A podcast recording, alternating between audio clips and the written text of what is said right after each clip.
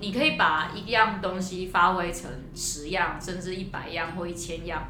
其实你就这个专业只有你最厉害，不一定就只有你最知道怎么样把一样东西发挥到千百样。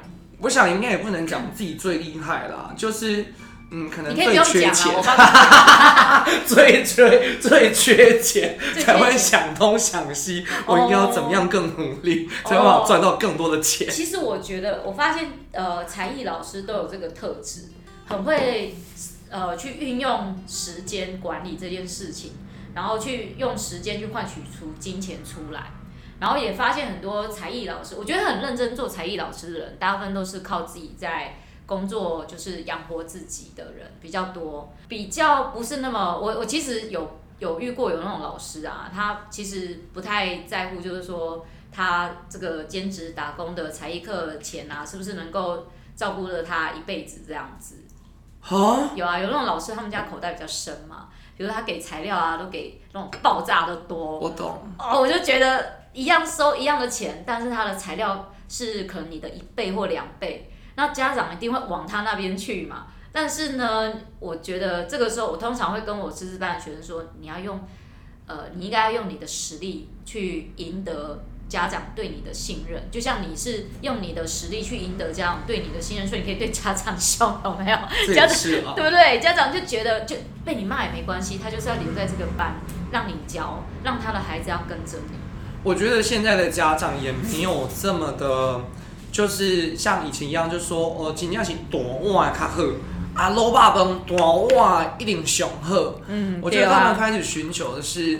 他们也会希望更精致，比如说东西没有很多，可是他知道这个老师他想要给孩子们是什么样子的东西。当然不是说越多越好啊，如果他用的材料不是最好的，嗯那我们要那些东西那么多要做什么？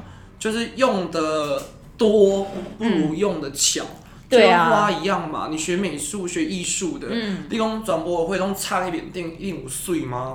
有东西一记就是水啊。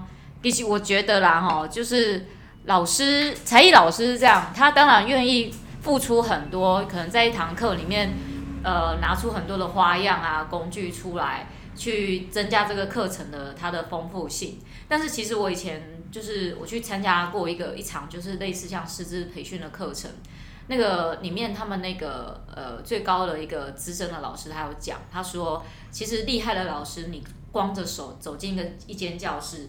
你走出来，学生每一个人手上都有作品，这个才是厉害。嗯、就是你 真正很厉害的老师，是他手上都不用带任何东西就走进教室里。可是对于某一些人来讲，这很不负责任，都没有带东西，然后我付你这些钱来给我教书。但我们一直在说，一个老师他就算他手上都没有任何东西的意思是说，他走进一间教室，他可以就地取材，他可以做出很多不一样的素材出来，让孩子最后终究都是有一个成品的。这个就是一个老师的厉害啊！嗯，同意。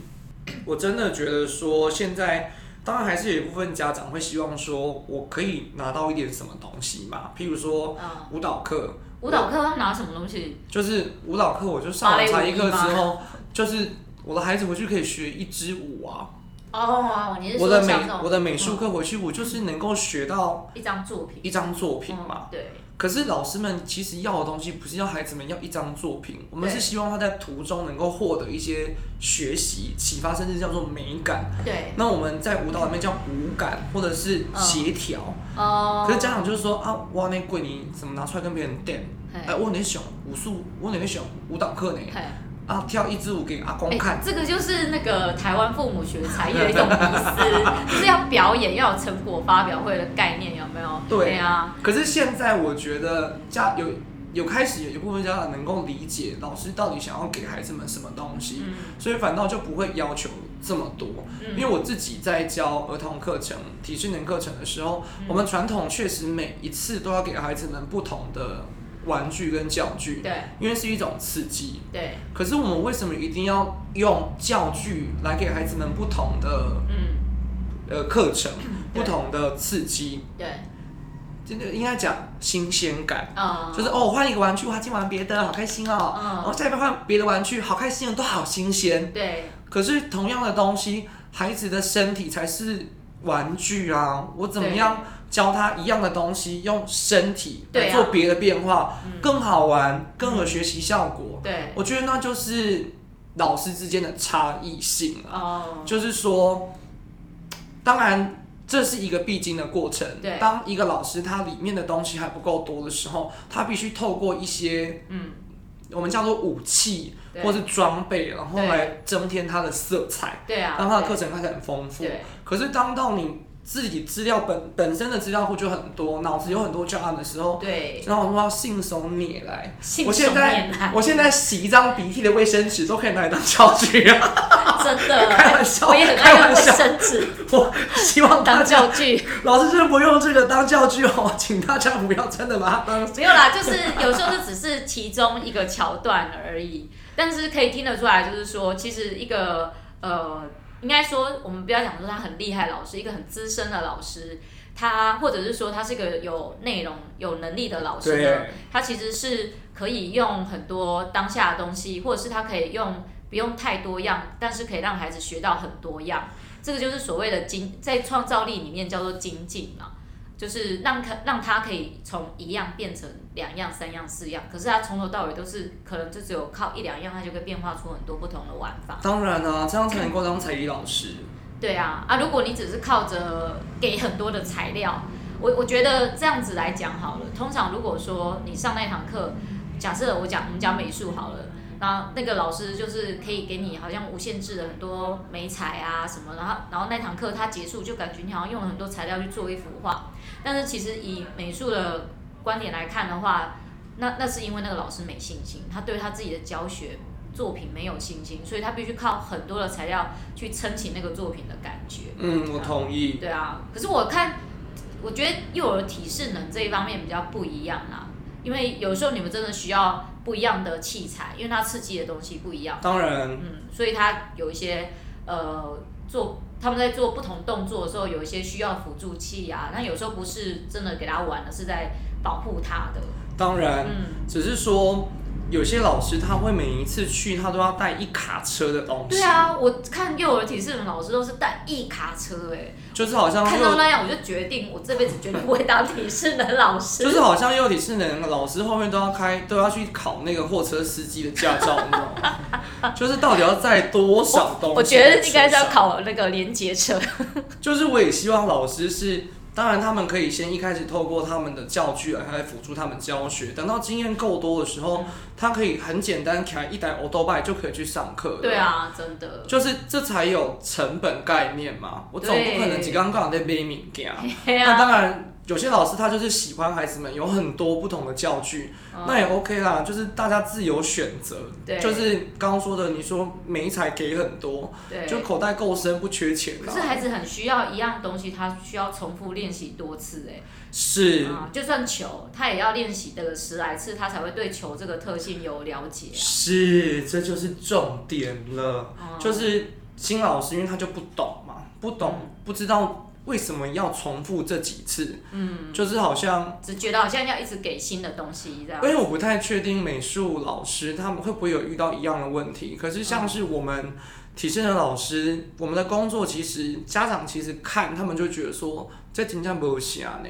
你。就是从那边跑到这边来，或是叫我的孩子转个圈、翻个跟斗，这有什么难的？嗯，那也有很多。老板们嗯。也会觉得说，这这么好复制，这就干单呢呀，我就去找大学，然后那种体育系的学生，我就跟他讲说，你等一下去教这堂课，你教他跑，折返跑，然后绕圈跑，对，好，这样子三十分钟，OK，我一堂课跟幼稚园谈是五百块好了，嗯，大概了五百块，对，那我就给你时薪两百，哦，那我抽三百。哦哈！可是这一些大学生们，他们会教，可能也会跟孩子玩，可是他不懂跑，那要跑什么？对啊，我只是跳什么？哎呀，我我到底要看什么？那孩子们跑到我要的那个目标到了吗？嗯，还是还没？哦，但是怎么会进阶给他做下一个更难的动作技巧？对，所以我觉得老师的价值来自于说，我能不能够帮助孩子能够用最少的错误，对，获得更多的学习。学习，因为讲老实话，孩子从学习的路过程当中没有错误是不可能的。对啊，他一定会去错误跌倒再反省。你有没有看过那妈妈看孩子一做错就骂他的？我刚不是跟你讲过了？哦，我好多家长会让我觉得好心疼哦，就是有些孩子是真的发展还没到。对啊，他们都没有想到这孩子也不过来到这世界上才不过两三年。对啊，而且有些。因为每个孩子发展不同啊，基因不同，跟环境不同，对，所以他们的发展程度当然就不同。怎么可能会妄想他们希望是一样的？对，所以有些时候常常会有那种两岁半的，有些孩子他已经可以双脚跳，跳得很稳，嗯，可是有些还不行，对，然后家长就会强迫他哦，就是把他抱起来，然后有点半强迫式，他一直做这件事，对，然后我就觉得说。我就跟妈妈说：“妈妈，你先等等，嗯、你先让他先练习。对，他 OK 了，他自己会做，你不要一直半强迫他。没错，没错。那很多家长就会脸拱啊，甚至会觉得害羞，或是觉得丢脸。对，好像他错了一样。不用这么多比较，在他们世界里面，他们没有在在乎别人的啊。对啊，没错，开心就好。他们没看过班杰明的旅行旅程吗？他们忙着要顾小孩，妈妈们也是蛮辛苦的。”对，只是其实我觉得我们可以讨论来来聊一下，就是说那个 Cookie 老师在后来进入就是比较资深老师的这个阶段的内容。对，